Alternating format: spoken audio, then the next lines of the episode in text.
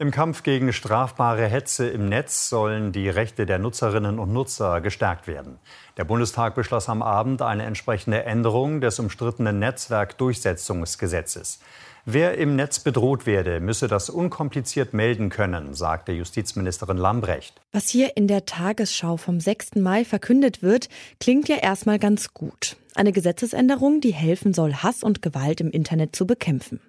Die Rede ist vom sogenannten Netzwerkdurchsetzungsgesetz, kurz NetzDG.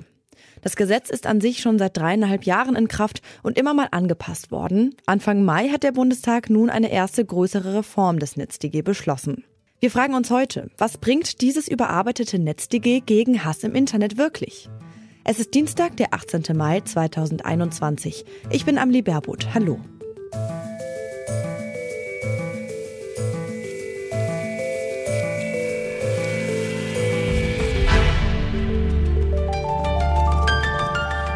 Zurück zum Thema.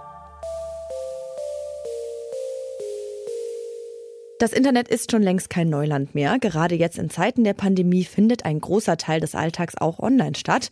Doch neben vielen Möglichkeiten und Chancen bringt das Internet auch seine Schattenseiten mit sich. Ein großes Problem ist digitale Gewalt wie Hassrede oder Hetze in sozialen Netzwerken. Laut einer Forsa-Umfrage aus dem letzten Jahr haben fast drei Viertel aller Nutzerinnen und Nutzer im Internet das bereits erlebt. Um digitaler Gewalt entgegenzutreten, gibt es seit Oktober 2017 das Netzwerkdurchsetzungsgesetz. Anfang Mai wurde das Gesetz angepasst. Neben Transparenz und besserer Kooperation mit der Forschung gibt es neue Pflichten für die sozialen Netzwerke und neue Rechte für die User und Userinnen. Was genau dort verändert wurde und wer davon profitiert, habe ich Josephine Ballon gefragt. Die Juristin arbeitet als Leiterin der Rechtsabteilung bei Hate Aid. Die gemeinnützige Organisation unterstützt Betroffene von Gewalt im Internet. Genau, das Netzwerkdurchsetzungsgesetz ist 2017 in Kraft getreten und damit hat Deutschland schon einen, ja, einen großen ähm, Schritt und einen fortschrittlichen Schritt gewagt, auch wenn man sich so den internationalen und auch den europäischen ähm, Vergleich ansieht. Das Netzwerkdurchsetzungsgesetz äh, wurde jetzt aber nochmal angepasst. Das war auch notwendig, denn es hatte den einen oder anderen Geburtsfehler, kann man sagen. Ähm, es war vor allem so, dass es nur eine Löschpflicht vorgesehen hat, aber keine Rechte für NutzerInnen, sich auch gegen eine unberechtigte Löschung direkt gegenüber den Plattformen zu wehren. Das ist jetzt geändert worden. Es gibt jetzt ein ähm, Gegenvorstellungsverfahren. Das heißt, ich habe die Möglichkeit, wenn ich der Meinung bin, ähm, dass ich von unberechtigter Löschung betroffen bin, mich dagegen direkt bei der Plattform zur Wehr zu setzen. Außerdem gab es jetzt auch noch eine Änderung, die ja dabei helfen soll, mehr Strafverfolgung ins Netz zu bringen. Das ist auf jeden Fall auch sehr wichtig. Wir sind der festen Überzeugung, dass Löschen allein nicht reichen kann. Denn wenn keine Strafverfolgung im Netz stattfindet und wenn wir weiterhin mit zweierlei Maß messen, wenn es um die analoge und die Online-Welt geht, dann ähm, wird es so sein, dass keine nachhaltige Veränderung in den Kommentarspalten und auch insgesamt im, Inter in, im Internet ähm, stattfindet.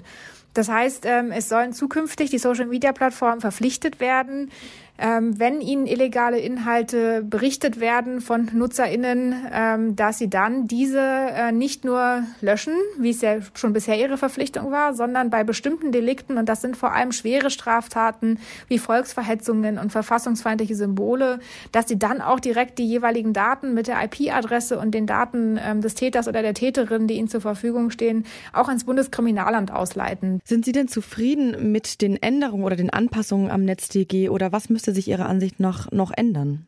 Die Anpassungen am NetzDG sind schon ähm, durchaus sinnvoll. Natürlich äh, haben wir immer noch eine lange Wunschliste. Und dann ähm, sind wir natürlich aber auch der Auffassung, dass es nicht nur allein am NetzDG liegen kann, denn es braucht noch etwas mehr.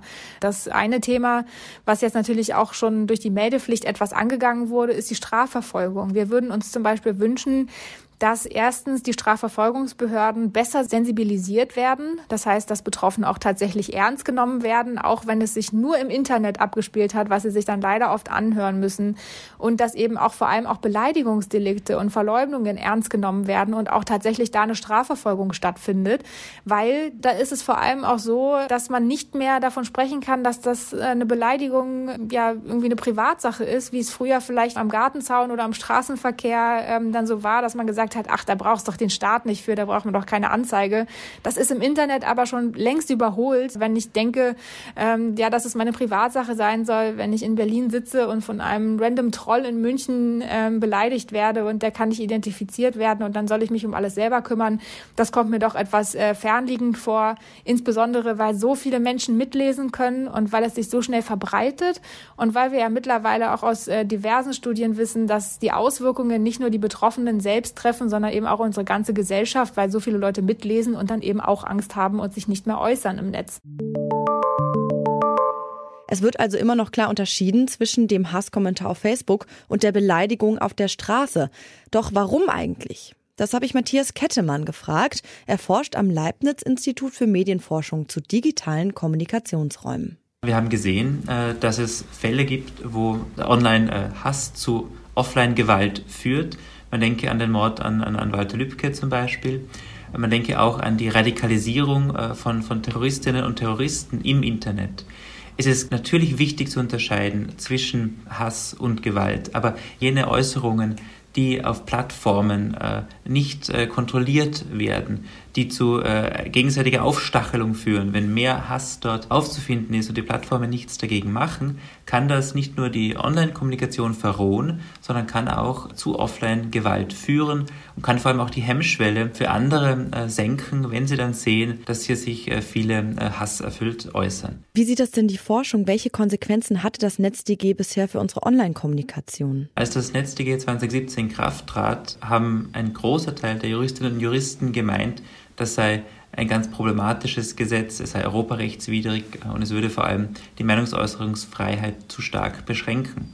In den letzten Jahren haben wir zwar nachzeichnen können, dass die Plattformen etwas zu viel blockieren, etwas zu viel löschen, was gar nicht gelöscht werden müsste, aber einen großen Verstoß gegen die Meinungsäußerungsfreiheit lässt sich durch das NetzDG nicht feststellen.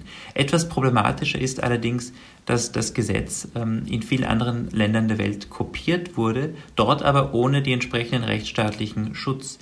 Den Hass im Netz in Deutschland hat das NetzDG aber nicht beseitigt, hätte es auch gar nicht beseitigen können, weil hier nur wenige, äh, wenn auch die besonders schlimmen Äußerungen äh, gelöscht werden müssen. Äußerungen, die übrigens auch schon vor dem NetzDG von den Plattformen in der Regel gelöscht wurden. Das Große, was sich geändert hat, ist, dass die Plattformen jetzt mehr Transparenz dafür haben müssen, was sie löschen und wie sie löschen und warum sie löschen. Würden Sie sagen, es braucht da also noch andere Anpassungen bei diesem Gesetz oder Verschärfungen?